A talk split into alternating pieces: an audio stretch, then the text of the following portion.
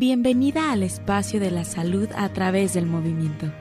Bienvenida a la expresión y transformación a través de la danza. Esto es María Numi.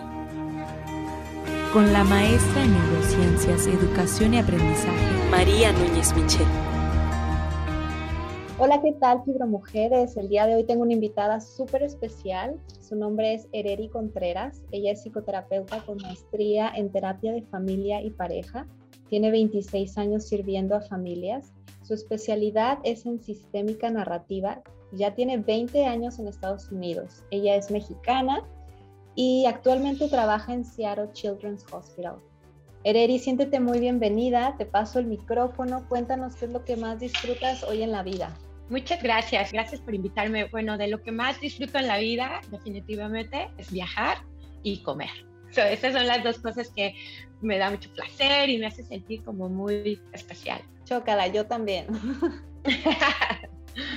Cuéntanos un poquito de tu trabajo, Ereri, por favor. Pues he estado en, en, el campo de la salud mental desde 1994. Estuve en México por siete años y 20 llevo aquí en Estados Unidos y um, eh, me dedico a trabajar con parejas, familias, individuos y actualmente ahorita tengo eh, mi trabajo completo como soy la Senior Director de todos los servicios de salud mental y de conducta del, del Children's, del Seattle Children's y eso es a lo que me dedico en tiempo completo y además tengo un pequeño espacio en mi consultorio para eh, seguir viendo familias mayormente de habla hispana este, tres veces a la semana.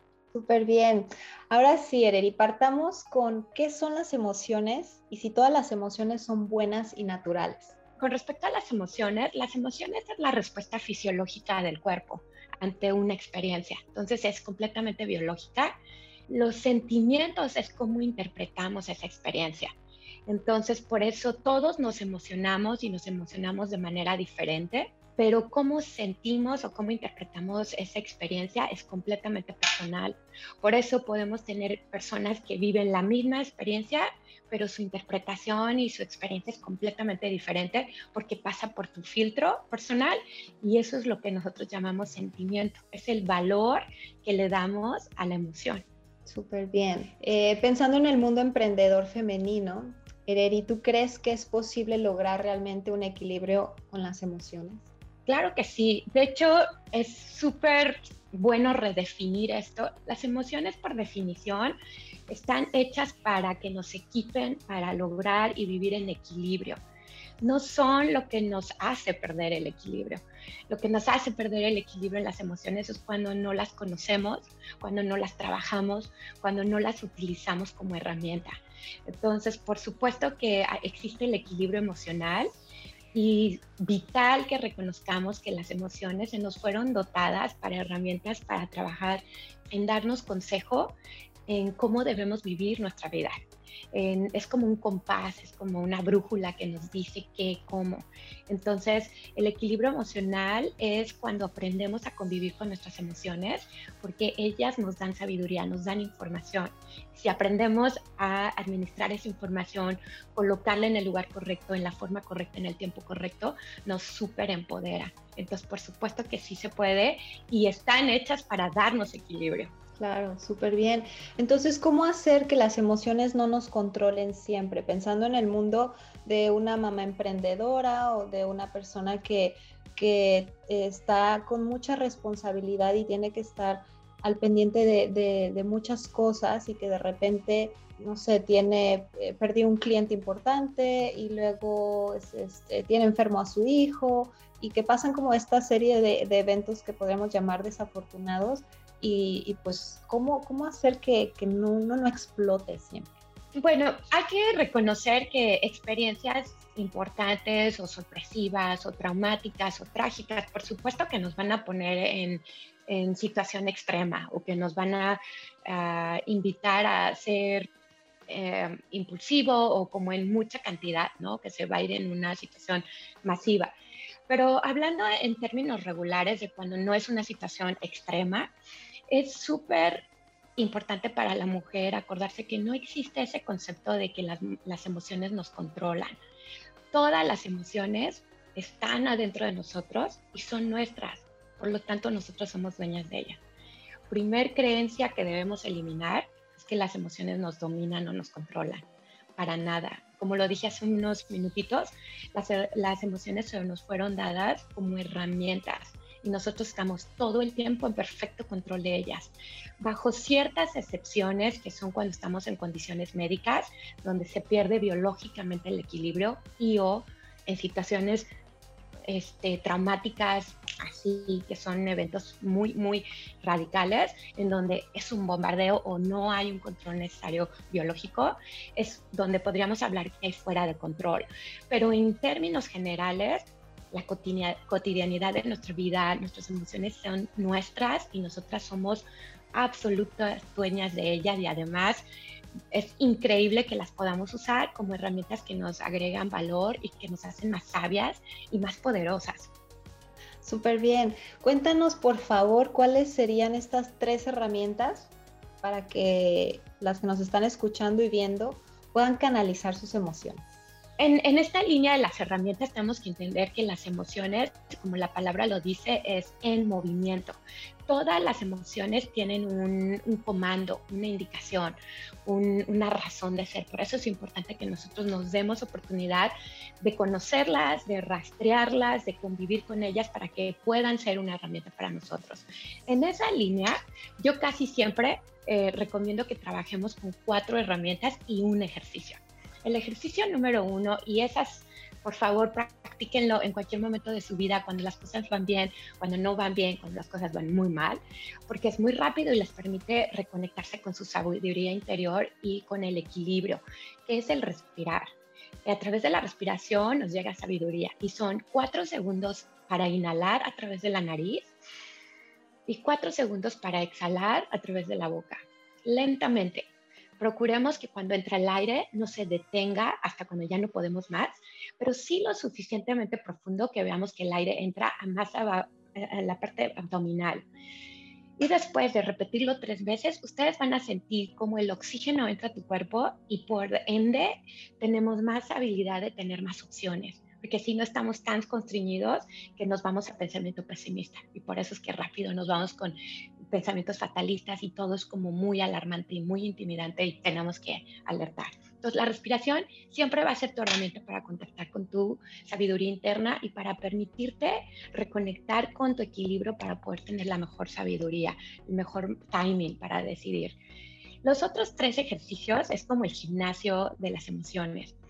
Como lo dije, son herramientas pero como se presentan así y son miles, hay cuatro principales, pero son miles, hay una combinación de ellas, es muy útil que la mujer aprenda a convivir con ellas y las adiestre, las eduque, aprenda para que se comuniquen, para que tenga como un significado. Pero estas tres herramientas son muy sencillas. La primera es la gratitud. Y la gratitud, como lo hemos hablado y es muy común, es poder reconocer en un instante las cosas en las que yo estoy muy agradecida. La gratitud tiene la facultad por la neuroquímica que genera en el cerebro de movernos rápidamente al pensamiento positivo o pensamiento de serenidad. Por eso es que es importante practicar la gratitud al principio del día, al final del día, cuando las cosas no están yendo muy bien, trata de mapear en todo lo oscuro qué es lo bueno, qué es la oportunidad. Esto es muy importante para que te genere un estado de sabiduría, un estado de este, control de la emoción. Es la gratitud. El segundo es la gracia. ¿no? La gracia es vital para la mujer especialmente las emprendedoras, que se recuerde que nosotros no somos obligadas a, ser responsables de la felicidad de nadie, ni la de nuestros hijos, mucho menos la de la pareja ni la del mundo familiares, etc. Y eso se nos ha hecho creer. De hecho, la mujer se le ha educado en, creer que hay que amar en sacrificio y por eso se, se niega a sí misma. Amar en sacrificio es un valor que nuestra cultura le ha dado muchas estrellitas, pero a largo plazo hace que la mujer pierda a sí misma, se olvide de sí misma y se sienta culpable cuando, cuando tiene que cuidar de ella. Y esto es una paradoja y una situación muy destructiva porque como en los aviones, primero hay que empezar por uno para poder amar, para poder cuidar, uno tiene que estar bien y tiene que estar eh, gozándose del beneficio del cuidado y del amor que le damos al mundo, ese tiene que empezar por nosotros. Entonces, como estamos entrenadas para amar en sacrificio y borrarnos, es vital para nosotros recordarnos que nosotros nos merecemos ser partícipe de ese enorme amor que tenemos, empezando por uno. Y es estando con uno mismo, respetándose uno mismo, cuidándose uno mismo y no teniéndonos miedo. De ahí que es importante no decir, es que las emociones me controlan o soy súper emocional y por eso es que este, no se puede contar conmigo, porque hay que hablar con integridad y acuérdense que la palabra decreta.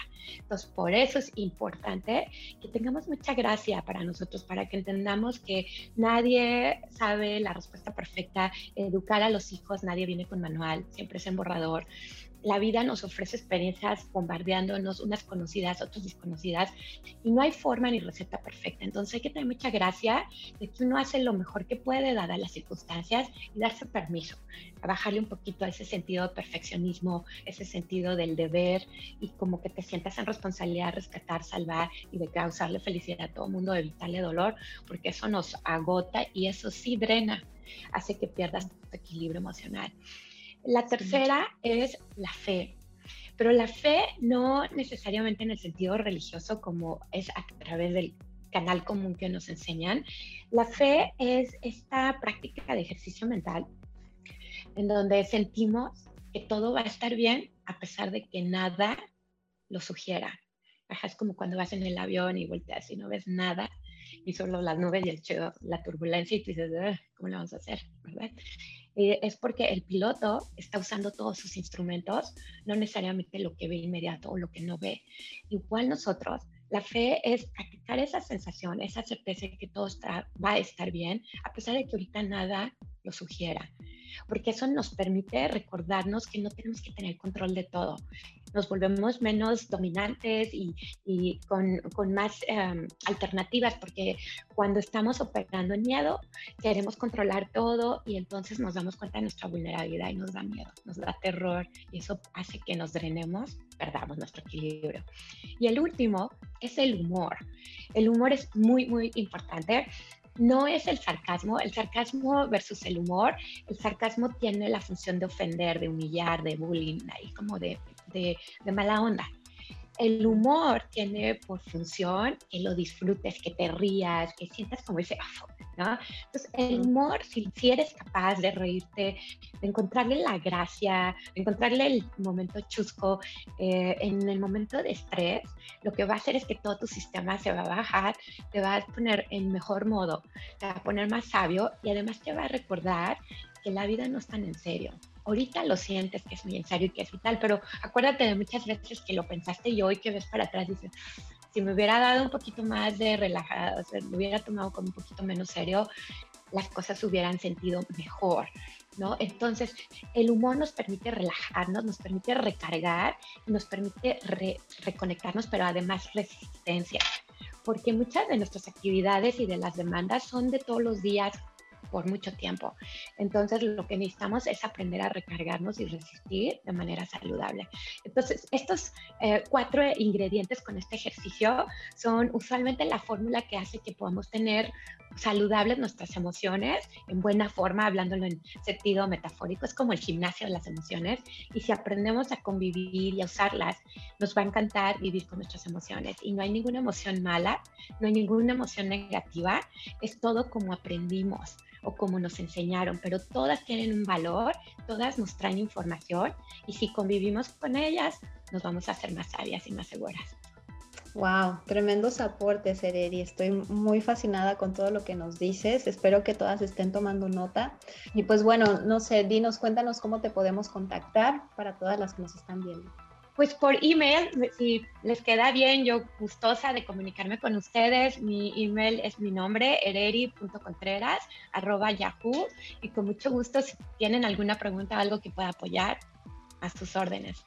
Excelente. Pues nada más para hacer una recapitulación, me quedo yo con que las emociones es tu brújula, ¿sí? Tu brújula que te va guiando y, este mapa que nos hablabas y, mucho ojo para, para, las que están emprendiendo, que cuiden mucho esta línea de que no se vayan por la, parte abnegada, ¿no? Que significa que tú no existas. Si vas por esta línea es como si se te olvidara evolucionar en el contacto contigo misma. Entonces hoy en día ya Ereri nos dio herramientas súper concretas con ejemplos y todo que podemos practicar desde hoy y dejar a un lado este, esta parte de amar en sacrificio que tanto nos lastima, ¿sí?